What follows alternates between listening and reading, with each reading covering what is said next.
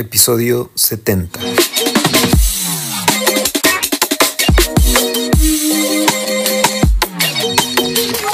Bienvenidos a otro episodio del podcast LGBTQ, en el cual continuamos platicando sobre la diversidad sexual. Regresando a los episodios de identidad de género, en esta ocasión el invitado que viene a acompañarnos va a platicarnos sobre el género fluido. Como un recordatorio de los episodios que hemos abordado ya sobre identidad de género, han sido las personas transgénero, transexuales, no binarias, bigénero y en esta ocasión una persona de género fluido. Por supuesto no son todas las identidades, se van a continuar preparando episodios que den visibilidad a cada una de esas etiquetas o de esas identidades de género.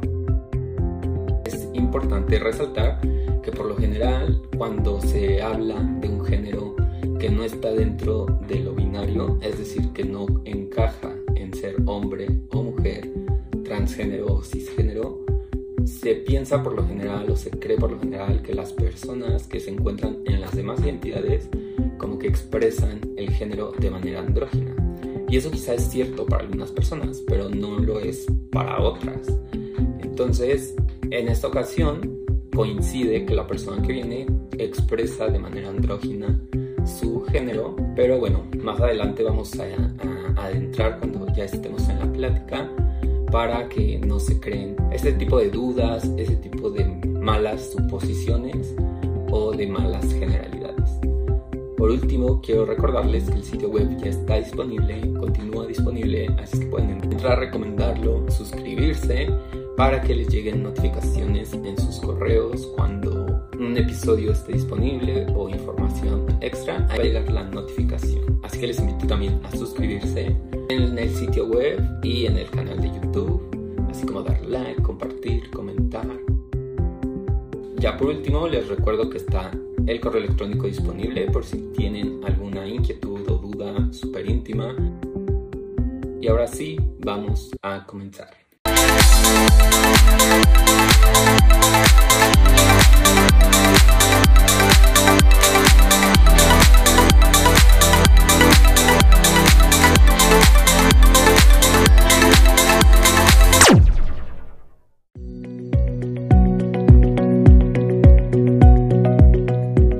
Personas de género fluido son aquellas que transicionan entre dos o más géneros de forma permanente o esporádica, pudiendo ser bigénero, trigénero o pangénero, según el número de géneros que estén implicados en dicha fluctuación.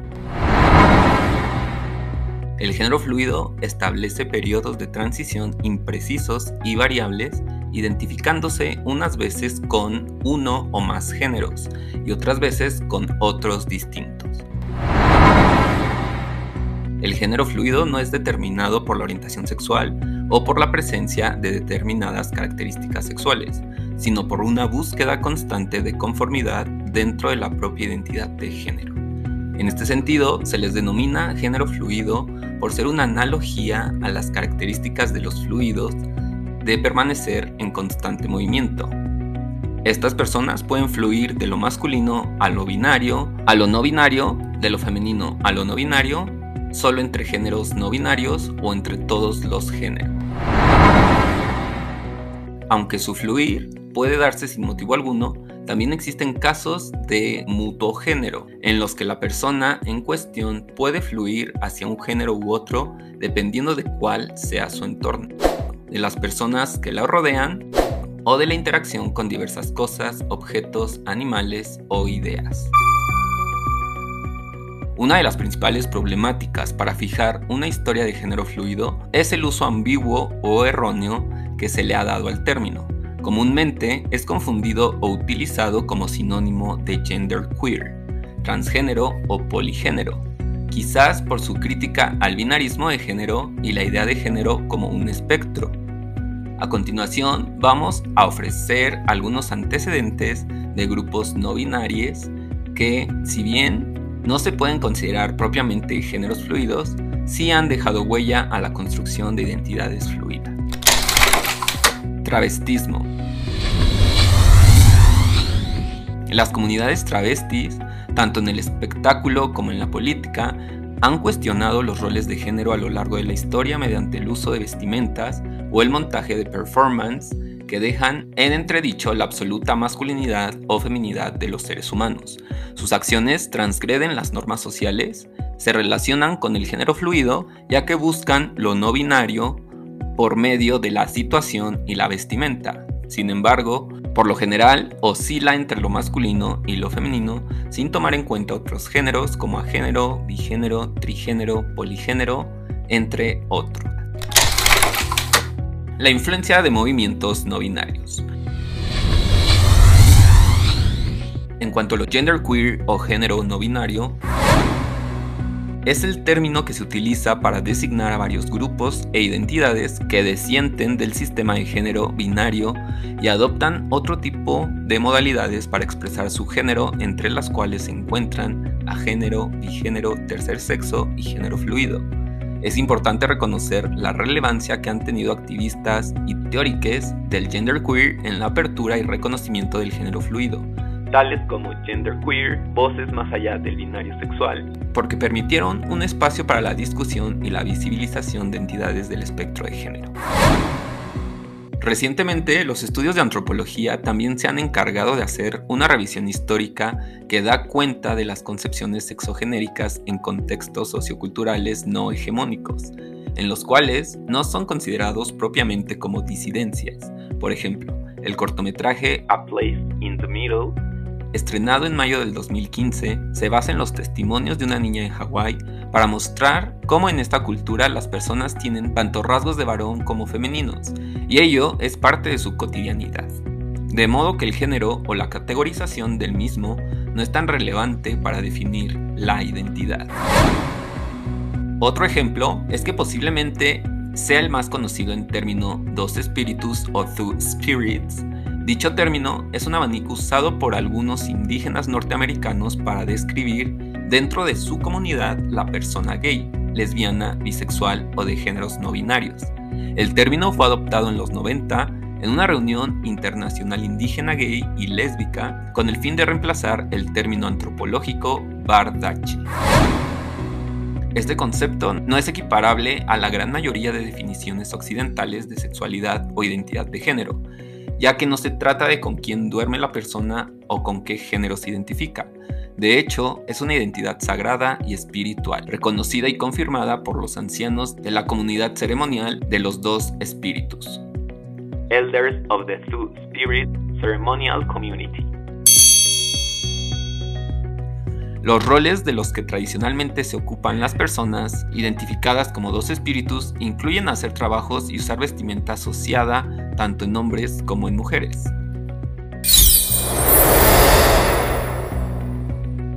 La identidad de género alude a la percepción personal que un individuo tiene sobre sí mismo en cuanto a su género. La identidad de género puede coincidir con el sexo asignado a una persona o puede diferir de dicha clasificación. En la mayoría de los individuos, los diversos determinantes biológicos del sexo son congruentes y se ajustan a la identidad de género del individuo. La expresión de género suele reflejar la identidad de género de una persona, pero no siempre es así. Según la Asociación Estadounidense de Psicología, puede definirse como la concepción interna que tiene una persona de sí misma como hombre, mujer, hombre, una mezcla de ambos, una mezcla de ambos. Este puede considerarse como el sexo psicológico o psíquico, que a menudo se basa en las percepciones y experiencias personales de un individuo sobre su propia masculinidad o feminidad, construyéndose en uno de los tres elementos de la identidad sexual junto a la orientación sexual y el rol de género, constituyéndose en uno de los tres elementos de la identidad sexual junto a la orientación sexual y el rol de género, relacionándose con el esquema ideoafectivo de pertenencia a un sexo, por lo que sería la expresión individual del género. Vivimos en un mundo en el que la sexualidad parece estar organizada en función del binarismo entre lo masculino y lo femenino, sin embargo, existen otras identidades que desafían este orden y plantean posibilidades diversas de habitar el género, lo que se convierte en fuente de curiosidad, inspiración, pero también de discriminación y rechazo.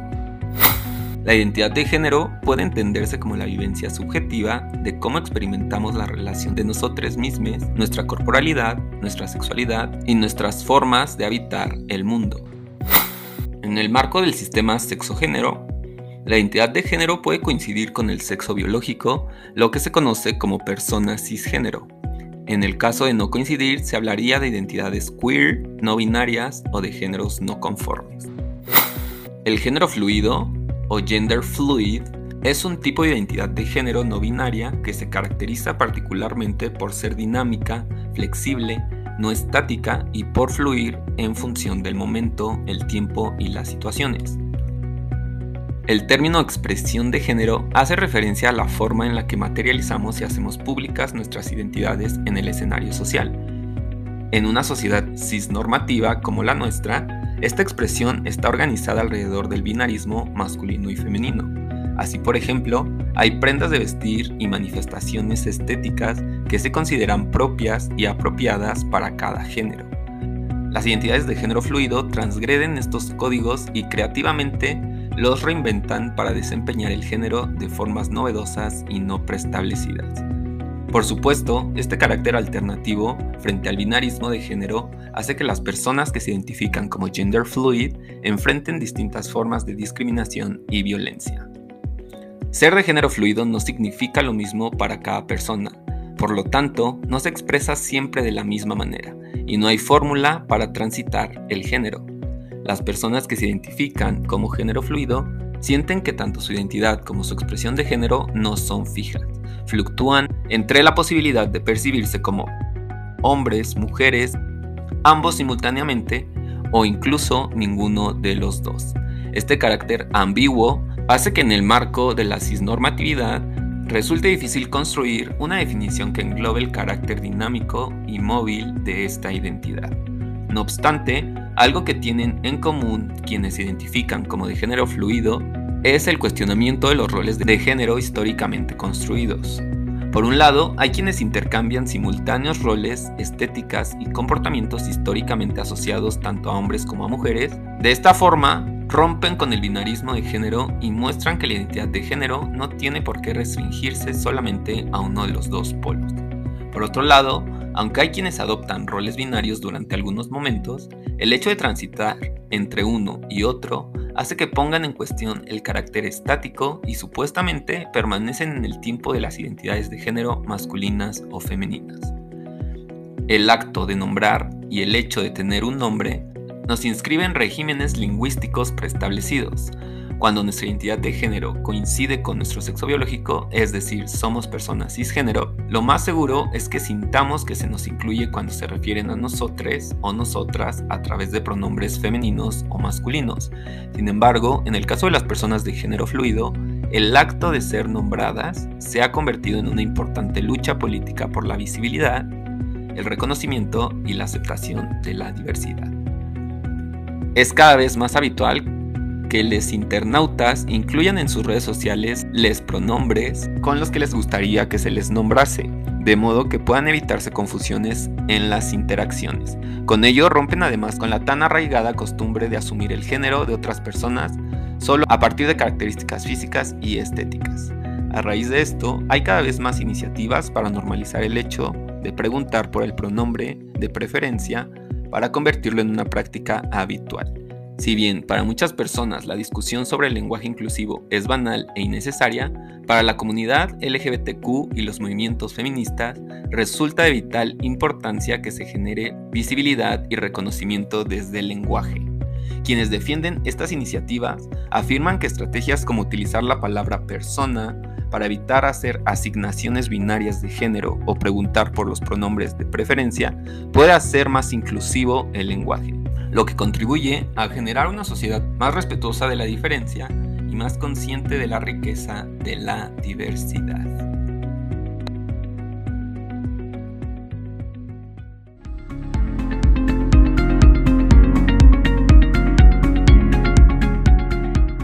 Yo me llamo Vicente Romero, tengo 22, estudio traducción en la universidad, soy de Santiago de Chile. Me considero género fluido y uso pronombres tanto femeninos como masculinos.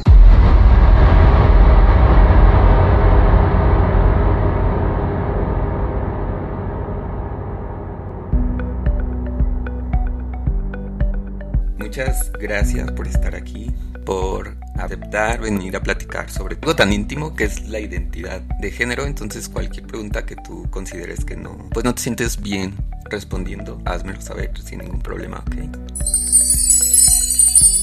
Me gustaría comenzar sabiendo cómo fue tu salida del closet, tu primer salida del closet en cuanto a tu orientación.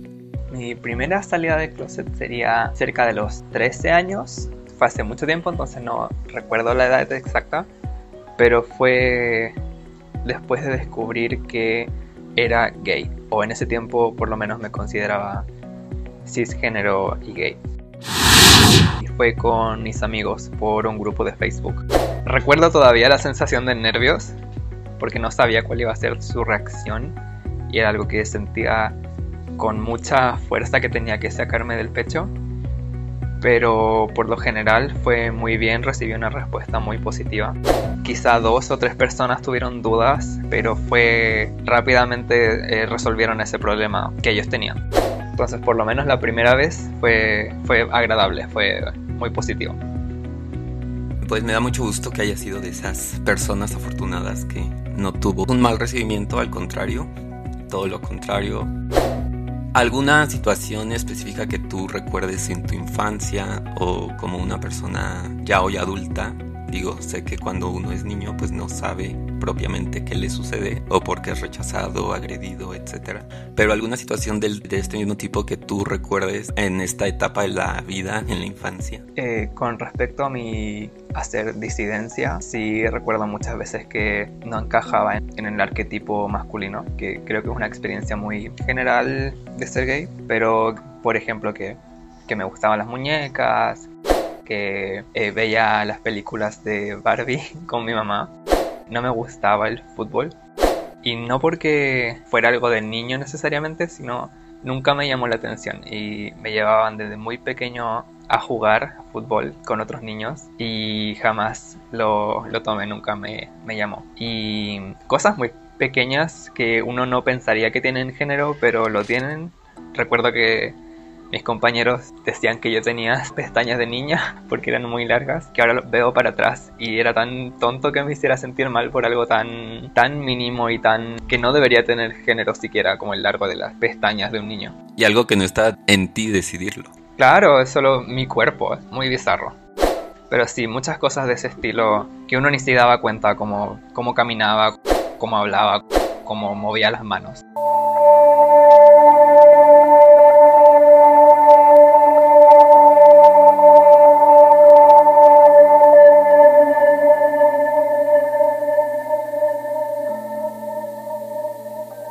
Tenía mi testimonio, pero cuando empecé a escuchar los testimonios de más personas, pues veo que es algo que a todos nos viene a representar. No lo sabes propiamente, pero lo empiezas a saber o te empieza a causar ruido por el tema social, ¿cierto? Claro, hay algo ahí. Y por lo general no sé sentir, como bien mencionas, pena y vergüenza. Y en mi caso te puedo compartir que hasta enojo, ¿sabes? Como rechazo hacia mí mismo. Y después, ¿cómo viene con tus padres? Nos comentas que esta experiencia fue por Facebook con tus amigos y que después, me imagino, con tu familia o actualmente continúas en el closet. Yo salí del closet ya con mis padres y fue una situación medio desastrosa porque yo había dejado Facebook abierto, donde era un solo computador en, en la casa que todos ocupaban. Entonces se me debe haber olvidado, según mi mamá, ella entró a Facebook pensando que era el suyo y viendo, le debe haber llegado un mensaje que no era para ella, eh, hablando del tema, y ahí ella lo descubrió. Yo en ese momento estaba de viaje y, y llegué a la casa con mis padres ya listos para tener esa conversación y preguntarme porque ya, bueno, ya lo habían visto. Y fue complicado porque, bueno, mi mamá lloró, no necesariamente porque me juzgara, sino porque tenía mucho miedo. Me dijo que si yo estaba seguro de esa vida iba a ser una vida más difícil que si yo fuera hetero. Eh, mi papá no, no, dijo mucho, de hecho no recuerdo qué dijo, porque fue hace mucho tiempo. Pero con mi mamá fue fácil, ella ya lloró, pero aceptó y, y incluso es media activista. Pero mi papá estuvo en negación mucho tiempo, pensó que se me iba a pasar, que iba a estar bien, que era algo de la adolescencia. Pero aquí estoy y no se me ha pasado y, ha sido un, camino de progreso con él que yo he tenido que volver a hablarlo y traerlo a la mesa. Sí, claro. También comparto la idea que nosotros mismos somos quien les enseñamos o los educamos porque el común denominador en los padres y madres considero que es la preocupación justamente, ¿no? Muchas de sus reacciones son por preocupación o por no querer que su hijo su hija o su hija tenga una vida difícil. ¿Qué opinas de eso tú? Creo que es cierto, en parte, pero también creo que hay ciertas creencias homofóbicas o transfóbicas que van entre medio camufladas. Porque, bueno, mi papá muchas veces hizo comentarios que, según mi madre, que después me explicaba, nacían de la preocupación, pero yo hasta el día de hoy lo entiendo como homofobia, como me decía, ¿por qué te tiñes el pelo? ¿Tú quieres ser niña? ¿Quién te mete estas ideas en la cabeza? Eh, que este no eres tú. Em, hubo momentos en los que llegó a insultos. Yo entiendo de dónde viene mi madre con su defensa, pero son las dos cosas. Él puede estar preocupado por mí y tener una creencia negativa de quién soy al mismo tiempo. Nos hacen sentir que nosotros lo elegimos. Claro. Eso es erróneo totalmente. Que, que es elección y que no es natural aparte. Cierto, también. A través de estos episodios yo me he podido dar cuenta cuando han estado personas que su identidad de género no es cisgénero, me he dado cuenta que para muchas personas primero creen estar clarificando su orientación y hasta que vuelven a sentir otra incomodidad interna y es cuando exploran ahora las identidades de género y que también esto se debe obvio a la falta de información que existe, ¿no? En tu caso, ¿crees que así fue el, el que primero te consideraste o tu identidad era de hombre por la falta de información sobre las identidades? Bueno, yo creo que depende mucho de cada persona, pero por lo menos en mi caso particular, exploré primero mi orientación y luego mi género. El salir del closet, el, el ver cómo encajaban distintas etiquetas de sexualidad. Siempre me consideré hombre y no fue ya hasta a los 18 o 17 para arriba que empecé a cuestionar aparte si realmente encajo en el, en el rol de hombre y lo que eso significa de, en cuanto a mi género. Entonces, no sé si eso explica para los demás, pero sí, por lo menos en mi caso eso fue verdadero eso que mencionas es cierto, no podemos hacer una generalidad y no se debe generalizar, cada persona es única y sus procesos son únicos y todo, pero cuando se ha platicado, al menos yo he percibido eso. Es mucho más disponible la identidad de gay o lesbiana que de trans. Recuerdo, ahora que estamos hablando de esto, que en algún momento me llegué a preguntar si a lo mejor era niña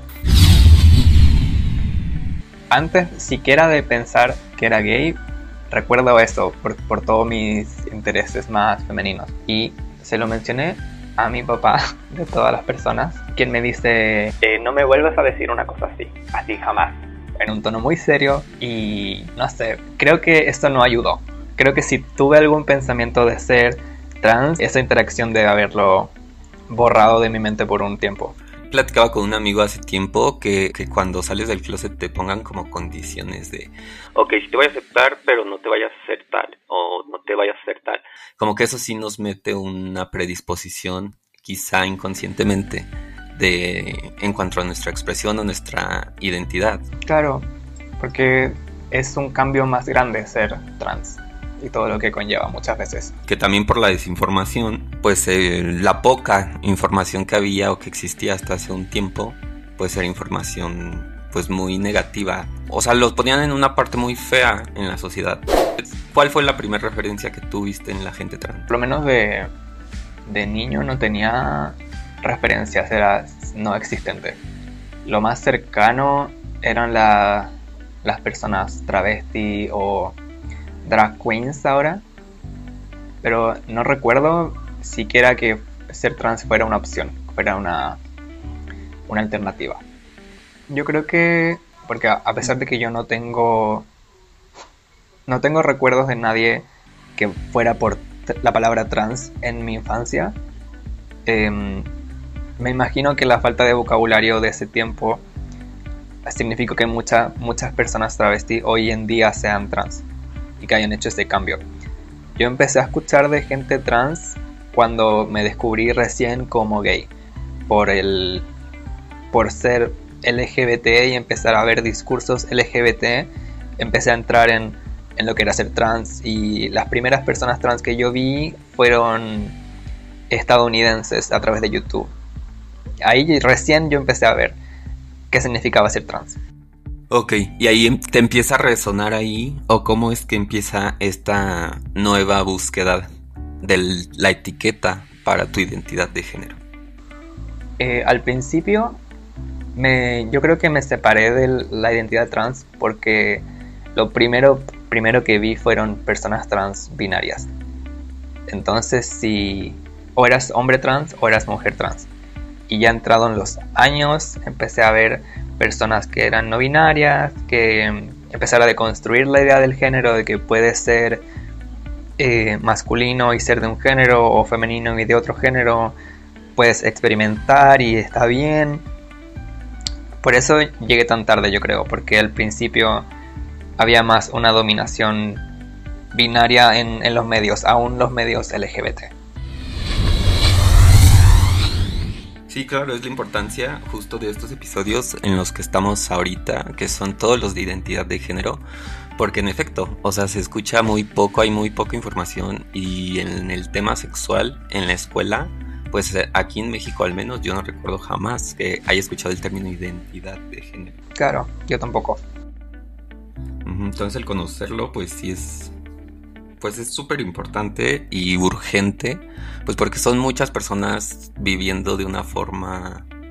Tú nos puedes compartir más de estos sentimientos. ¿Cómo te sentías cuando sabías intrínsecamente que no eras cisgénero, pero tampoco sabías cuál era el nombre de tu identidad? Em, creo que por mucho tiempo fui por hombre y lo que, lo que podía explicar era la, la sensación. Siempre o por mucho tiempo sentí que estaba en un lugar entre hombre y mujer, o así lo explicaba a mis amigos.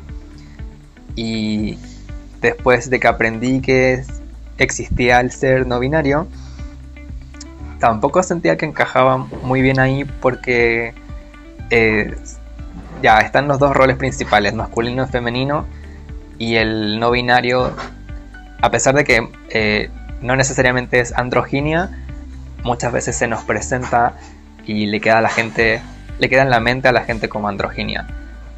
Entonces tampoco sentía que encajaba ahí. Y me llevó a entender que no, tu presentación de género es aparte de una sensación interior tuya, que logré recién empezar a identificarme con, con ciertos términos. Porque por lo menos en, en mi sentir, no veo el género como presentación necesariamente, sino más cómo me relaciono con las personas, cómo me siento con hombres, cómo me siento con mujeres eh, y cómo encajo en esos, en esos grupos de gente. Ok, qué interesante. ¿Y cómo es que llegas a escuchar del género fluido? Em, ya cuando bueno, estoy ya en, cerca de mis 20 años, em, me empiezo a identificar como no binario y a decirlo, porque antes tenía la, idea, pero creo que no tenía el, vocabulario. Eh, em, entré a, una, a un grupo LGBT online que habían formado una wiki, que ya no existe, la cambiaron, pero se llamaba la LGBTA Wiki. Y era un sinfín de identidades de género, de sexualidades, de modalidades de género como es ser trans o cis. Y leyendo cada una, eh, dándome cuenta de la cantidad de opciones que habían, em, analizando cómo me sentía con distintas palabras, cambiando mis pronombres, eh, me doy cuenta que no, no siento que encaje en un solo lugar y si me marco en un solo lugar por mucho tiempo se empieza a sentir incómodo. Como que me gusta más la idea de ir cambiando y de tener ese cambio en mi mente constantemente. No podría decir que me siento como hombre siempre, pero eso, eh, ponerme una etiqueta específica, fluido también es una etiqueta, pero una etiqueta que estricta no se siente cómodo.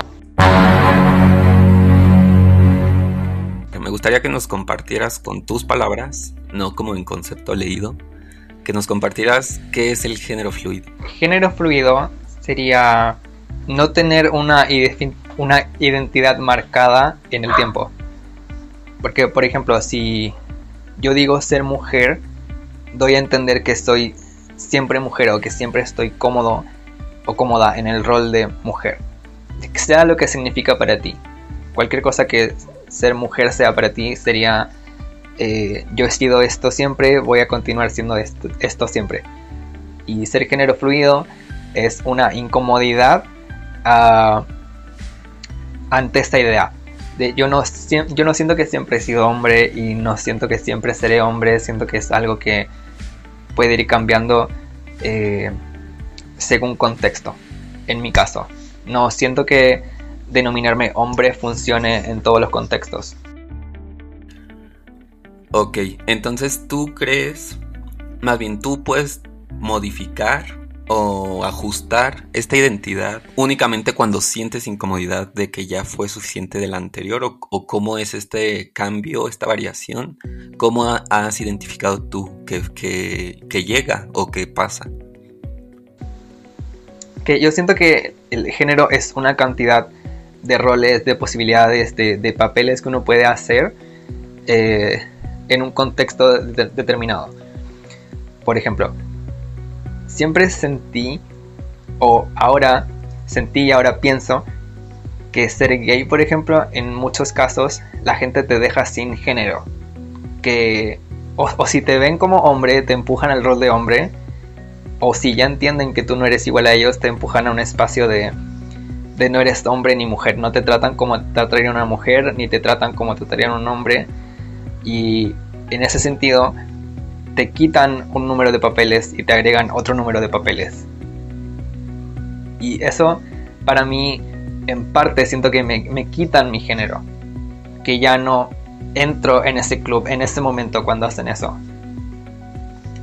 O si estoy con mi grupo de amigos, o si estoy con una pareja, o si estoy solo en mi casa, siempre van cambiando los papeles que eh, a los que respondo, a los que puedo, en los que puedo participar.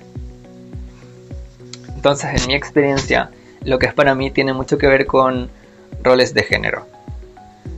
Porque al final, mi género es solo, es solo una forma de, de comunicar algo interior mío hacia los demás. Ok, entonces esto tiene algo que ver con la expresión, es decir, cuando tú sientes intrínsecamente el mujer o el femenino, o el no del todo hombre, también te lleva o te sientes mejor cambiando tu expresión, es decir, haces como acciones travestis. Em, en mi caso, por lo menos, siento que la expresión viene primero que mi género. Entonces, un día tengo ganas de usar falda y quiero maquillarme o quiero usar el pelo de cierta forma y viendo cómo me trata la gente, que yo siento mi género cambiando, por decirlo de cierta forma. Es más que mm, decir, ah, en este momento estoy una mujer, es, ah, en este momento respondo a lo femenino y lo que se espera de lo femenino. Pero viene de yo queriendo hacer algo primero y luego viendo cómo mi entorno cambia. El de encontrar al fin este nombre que es género fluido ¿Qué tan importante tú consideras que en tu caso es compartirlo con los demás, con tu familia, con tus entornos? Yo eh, creo que como soy adulto ahora y tengo más seguridad en lo que pienso o en, o en experimentar, que creo que experimentar está bien y no, si en algún momento decido que género fluido ya no me representa, no importa, voy a poder decirlo tranquilo. Eh, no siento la, necesidad de, explicarlo cuando me presento o, decírselo a mis padres. Es algo que le puedo comentar a mis amigos, que sé que me van a entender o si no van a entender van a hacer preguntas. Em, pero ya no, ya no busco esa validación que buscaba cuando salí del closet como gay, por ejemplo. Es muy personal y para mí, y lo menciono cuando siento que eh, tengo ganas de mencionarlo. Eso es súper, súper cierto. Creo que muchas veces de ese salir del closet es buscar una aceptación que quizá ya más adelante cuando nuestra identidad la podemos mover o reencontrar el nombre o modificar, como tú bien dices, este, ya no es tan necesario, ¿sabes? O sea, como que la gente ya empieza a tener la seguridad en sí misma, ya se siente aceptada en grupo, ya tiene conciencia del valor que tiene y ya no se vuelve de una forma como tan... así como que le andemos buscando. Para ti, ¿qué tan agresivo o tan necesario es que las personas utilicen los pronombres necesarios al referirse a ti? Eh, yo, en mi caso particular, no sufro disforia con pronombres. Em, prefiero usar él solamente porque lo considero práctico y así no sé que la gente va a usar ese solo por verme y no me incomoda. Pero en espacios donde explico mis pronombres digo él y ella porque también, también me gusta, también me, hace sentir bien cuando lo ocupan, especialmente si es en, en contexto positivo. O sea, yo creo que muchos, eh, muchas personas LGBT, independiente de si son cis o, o no, pero que son hombres gay o bisexuales, eh, ocupan pronombres femeninos sin pensarlo necesariamente. Y bueno, yo lo digo, yo lo pongo en la mesa. Yo también ocupo estos pronombres.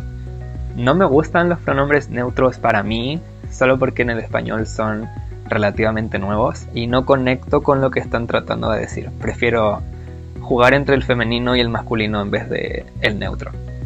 Solo, yo creo que por costumbre.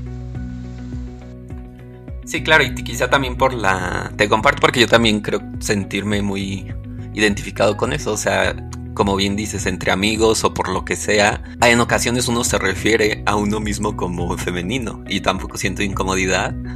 Pero eso que dices es cierto, con los neutros yo tampoco siento conexión. Y, he llegado a creer que también puede ser un poco por la resistencia que existe, ¿no? Claro, es, es una en el caso del inglés, por ejemplo, eh, usando mi, título de, algo, el they, them ya existía en el inglés. Y a mucha gente le molesta menos ocupar una palabra que ya estaba, aunque sea de una forma un poco diferente. Pero en el español, ella o él no existían y sí lo siento más, menos natural a la hora de tener que usarlo en una conversación. Entonces, como él no me molesta, no siento la necesidad de usar pronombres neutros inconscientemente mucha gente está muy renuente y, has comentado cosas que quiero hacer como énfasis. Uno es que evidentemente como la, la, gente, como las personas se presentan en este podcast, realmente no es la forma en que uno tiene que presentarse en la sociedad, ¿sabes? O sea, tú no tienes que llegar con la gente y decir, soy género fluido, soy tal, o hacer ese tipo de confesiones de información tan íntima. En este podcast se hace de esa forma pues porque lo que se busca es educar y dar visibilidad sobre la identidad, orientación sobre el término en general del que se esté hablando. Pero ese es un punto importante, porque en ocasiones cuando se ha buscado la participación de algunas personas, me he encontrado con personas que hasta se molestan porque creen que este podcast como que lleva esa... como que cree o que tenemos la idea de que así se debe presentar la gente ante la sociedad. Y eso es algo erróneo que quería aclarar y ahorita está siendo el momento. O sea, nos presentamos de esa forma aquí para que las personas que están ajenas totalmente al término entiendan de lo que se va a hablar. Porque también otro punto importante es que todos tenemos varias etiquetas y varias banderas. Porque al ser cuatro conceptos, podemos ser un hombre cisgénero, homosexual, andrógino o sea, se pueden ser muchas, no es nada más una. La que aquí se resalta o se acentúa es de la que se va a platicar. ¿no? ¿Tú qué opinas de esto de que haya gente que se moleste con las etiquetas? Incluso gente de la comunidad que repite este discurso de yo solo soy una persona, a mí no me gustan las etiquetas. Creo, me parece divertido porque estoy completamente de acuerdo que todos somos un número quizá infinito de etiquetas, pero en este momento particular eh, estamos hablando de ser género fluido. Entonces viene al caso que yo lo diga. Em, y siempre que alguien me dice algo así, traigo al caso que, bueno, si tú vas a un bar gay, es porque hay una necesidad en ese momento particular de eh, socializar con gente como tú. Entonces vas a un bar gay y ahí está la etiqueta. Y si usas una app donde quieres salir con hombres, específicamente muchas veces vas a ocupar una app gay, a pesar de que a lo mejor no eres gay eh, específicamente, pero responde a un contexto particular. No es porque sí que estamos ocupando una etiqueta ahora. En muchos casos, creo que la gente se molesta porque quizá en su caso particular no necesitan mencionar su etiqueta, sea gay, sea hombre, sea eh, cis. Pero si yo pertenezco a una comunidad donde no hay mucho, mucha información, donde no se sabe mucho, que no es muy popular, me va a ser más fácil decirlo y explicarlo que pretender que me lo asuman, por ejemplo. O sea, si yo soy trans binario, si yo fuera una mujer trans binaria, en mi caso yo probablemente tenga que decir mis pronombres si quiero que se respeten, si quiero estar cómoda en un espacio. Claro, porque la gente da por hecho que somos heterosexuales por esas suposiciones de la gente. No caer en ese punto de suponer el género, suponer los pronombres, suponer la identidad únicamente por la expresión. Entonces te agradezco por tus comentarios, son súper... Creo que complementaron muy bien la idea que quería comunicar, justo esto del por qué, por qué se habla tan específico en el podcast de las cosas que se hablan, ¿no? Claro,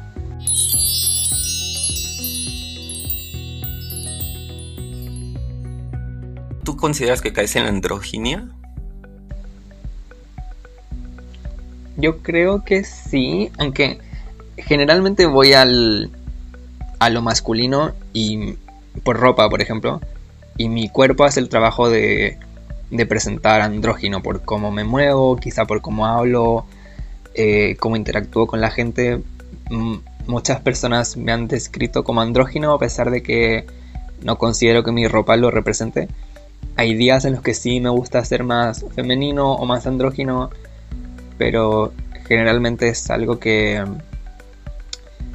creo que no, sé cómo cuál sería la palabra que mm, manifiesto en, en cómo me comporto puede ser como de personalidad Digo, el concepto androginia se habla totalmente de la expresión, ¿cierto? O tú corrígeme si estoy mal. Claro, generalmente sí se habla de, de la ropa.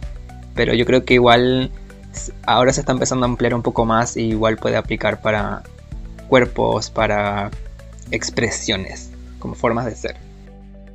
Sí, claro, entonces en ese sentido creo que también a veces no tengo problema con esa con esa etiqueta más.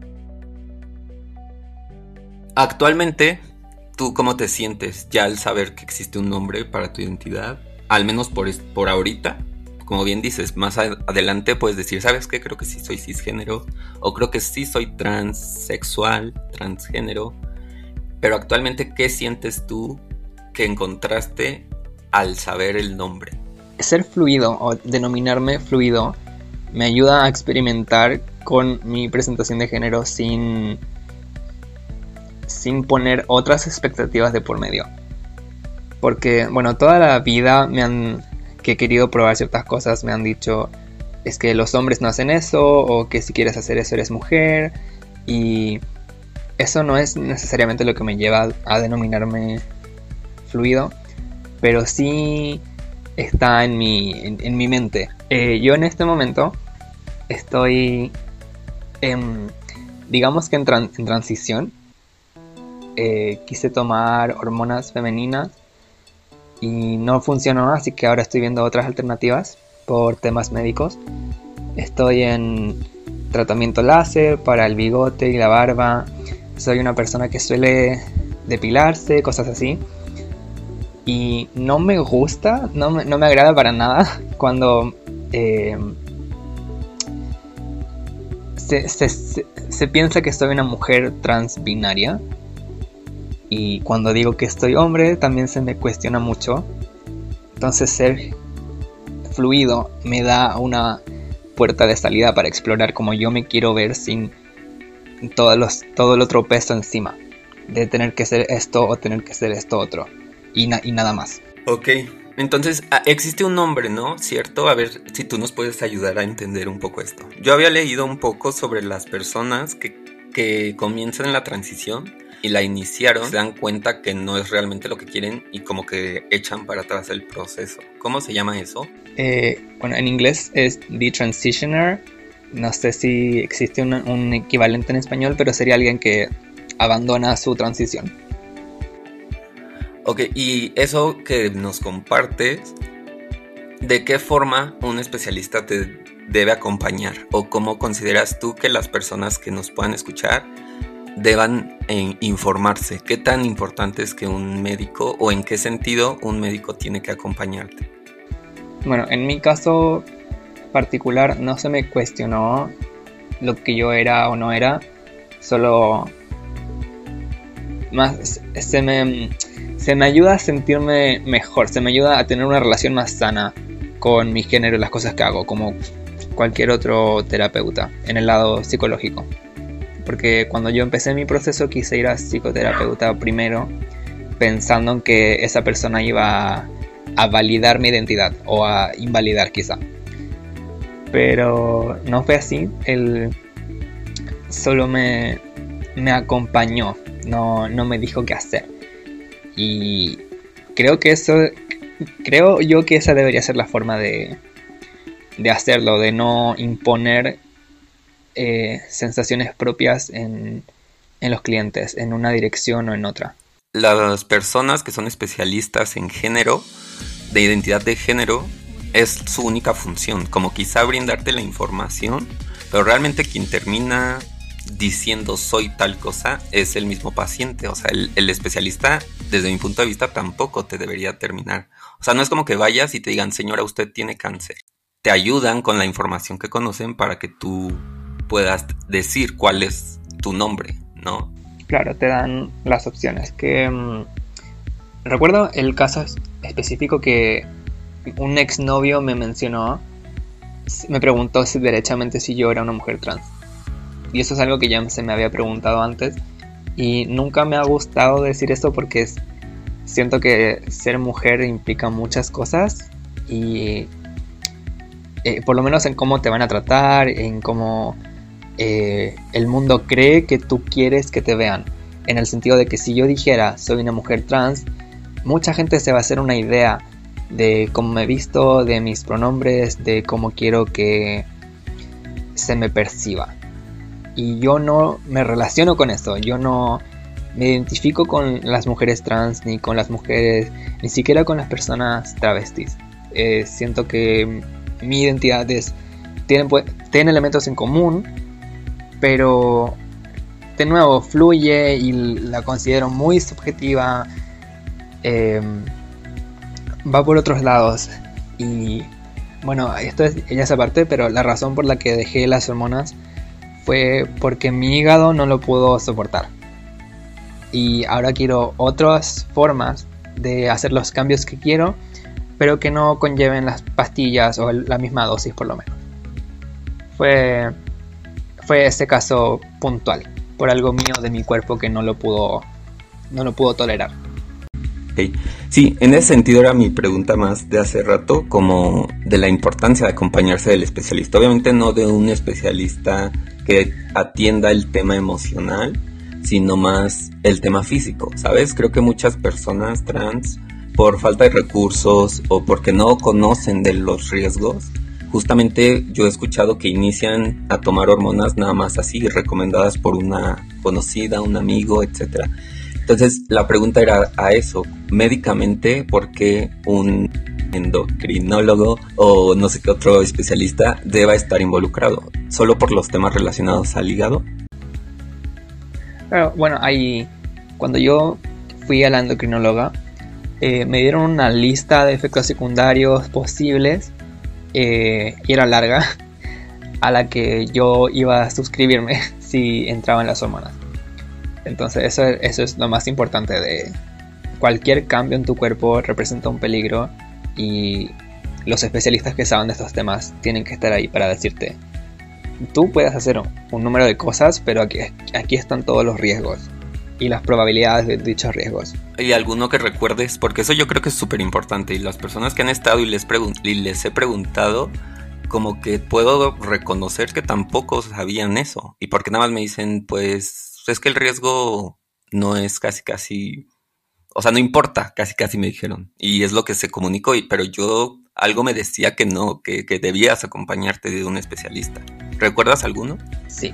Eh, los que yo sufrí inmediatamente fueron, bueno, las náuseas, que yo nunca había sentido en mi vida náuseas, así que fue muy...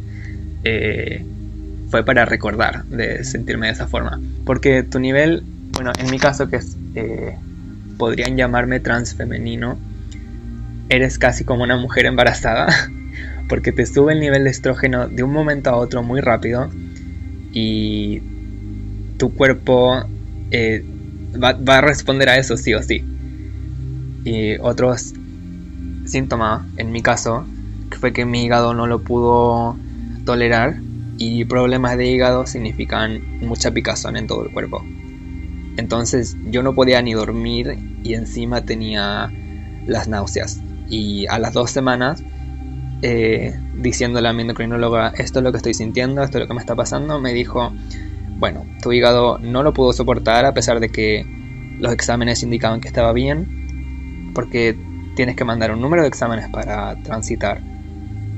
Y cortó la, la dosis de hormonas. Otras cosas que a mí no me alcanzaron a pasar, pero estaban en la lista, era que después de años de tomar hormonas femeninas, eh, tus testículos no van a seguir produciendo esperma en la misma cantidad ni en la misma calidad y podrías volverte estéril. Que muchas mujeres trans y personas transfemeninas en general eh, a veces salvan sus espermios para por si quieren tener hijos después, pero por eso lo hacen. Wow, pues sí, creo que es si tú dejas así como que era una lista gigante, pues yo considero y les invito a las personas que van a iniciar con sus transiciones que se informen, porque pues sí, el ya en un futuro, en unos años, pues no saben. O sea, estaría muy lamentable que digan, ay, yo no sabía esto, si no, quizá no hubiera iniciado la transición o tomado otro tipo de precauciones. Entonces, desde mi punto de vista, es súper importante que la gente se informe antes de iniciar con estos cambios, ¿no? Pero específicamente en tu caso, ¿cómo eso te repercutió emocionalmente el hecho de que tu organismo haya rechazado las hormonas? Fue triste porque, bueno, eh, yo sé lo que quiero yo en cuanto a mi cuerpo. quiero una forma específica en, en cómo quiero que se vea. Y me afecta que no lo haga porque no siento que tengo un ideal en mi mente que es alcanzable y estaba tan cerca de alcanzar ese, ese punto de, de autoestima, de comodidad, de verme como yo siento que podría ser mejor y no alcanzarlo me, dio pena. O sea, eh, no pena mexicana, pena chilena, que es eh, tristeza. Pero sí, em, porque fue algo que uno se demora mucho. Entonces, esperar tanto para tener un resultado tan decepcionante, sí me dio. fue triste. Te agradezco mucho porque escucho que nos estás compartiendo cosas muy íntimas. Te agradezco que, que tengas esta sensibilidad de compartirlo. Y espero que pronto puedas sentirte mejor en ese sentido. Eh, actualmente no sé si te estés acompañando de alguien que te apoye emocionalmente para recibir este tipo de pues de noticias de no sé de situaciones de para saber afrontarlas de momento eh, tengo mis amigos que han sido muy buena compañía. Tengo más amigos trans y bueno no nunca recibo un juicio de ellos en cuanto a, a mi identidad y mis términos y mis pronombres siempre están ahí para acompañar, eh, me hacen sentir muy normal, que eso es lo que uno esperaría de no tener que estar justificándose siempre frente a, a tu círculo cercano, porque son como tu hogar, uno quiere estar en, en pantuflas en su hogar, quiere estar cómodo y es lo mismo con los amigos, es tu círculo de, de seguridad. Claro, pues es súper bueno y súper necesario encontrar estas redes de apoyo, ¿no? Que en este caso pues son tus amigos, pero de igual forma si no tienes amigos, si no es tu familia, pues existen los especialistas, las especialistas. Claro. Y bueno, si uno, si eres de los pocos que no tienen ni amigos ni una familia que te acompañen, eh, existe la, la opción de de comunidades online, aunque lo digo igual con cuidado porque obviamente no todas las comunidades van a ser positivas, pero sí recuerdo en mi caso de adolescencia que me recibieron muy bien en la comunidad LGBT online cuando era más pequeño y no tenía, cuando seguía en el closet y cuando buscaba información. Sí, qué bueno que mencionas eso. Quizá yo no lo tenía en el radar porque pues en mi época eso no, no existía, ¿sabes? Cuando yo salí del closet no existía nada del internet. Claro. Yo, bueno, yo fui de los que ocupaban Tumblr. Pues muy bien, esta es una herramienta igual, muy positiva, pero como siempre, con el cuidado y con las restricciones de cualquier cosa en internet, ¿no? Yo te quiero agradecer muchísimo por haber venido, por compartirnos toda tu vivencia o parte de tu vivencia. No sé si tú tengas algún comentario final. Pues eh, dar las gracias de, de, la invitación, la verdad no, no lo esperaba. Em, y también a quienes escuchan, porque yo sé que si estás escuchando este video, eh, hay dos opciones. Una, o te estás preguntando, cuestionando tu propio género, o eres una persona que quiere saber más de, gente que es diferente. Y eso se agradece un montón porque es gracias a gente como ustedes que mm, uno no tiene que andar explicando a todo mundo. Em, es más fácil llegar a un entendimiento cuando hay gente que quiere escuchar y quiere aprender de los demás. Y eso es algo que sí o sí tengo que agradecer. Claro, es súper cierto las personas que nos escuchan, pues en su mayoría, quizá por el título del podcast, se puede entender que es gente LGBT. Pero no, me he llevado las sorpresas que gran parte de esa audiencia es gente cisgénero y hetero que quiere aprender del tema. Entonces, súper válidas y súper ciertas tus, pues, tus palabras. Te repito, yo te vuelvo a agradecer.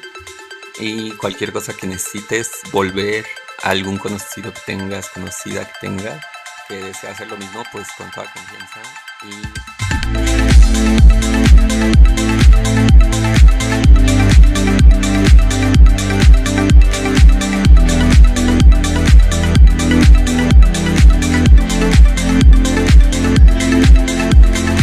Déjenme saber sus comentarios, dudas, preguntas a través de las redes sociales. Las encuentran como arroba el podcast LGBTQ Voy a adicionar un link en la descripción del episodio para que puedan llegar a cada una de ellas.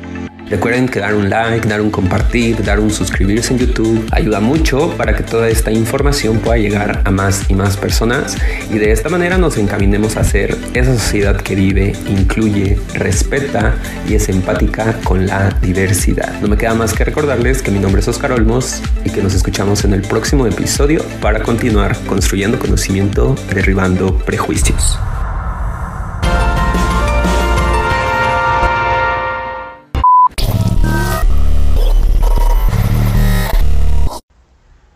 No sé si se cortó o, no se escucha. Um, perdón, está mi perro. Hola.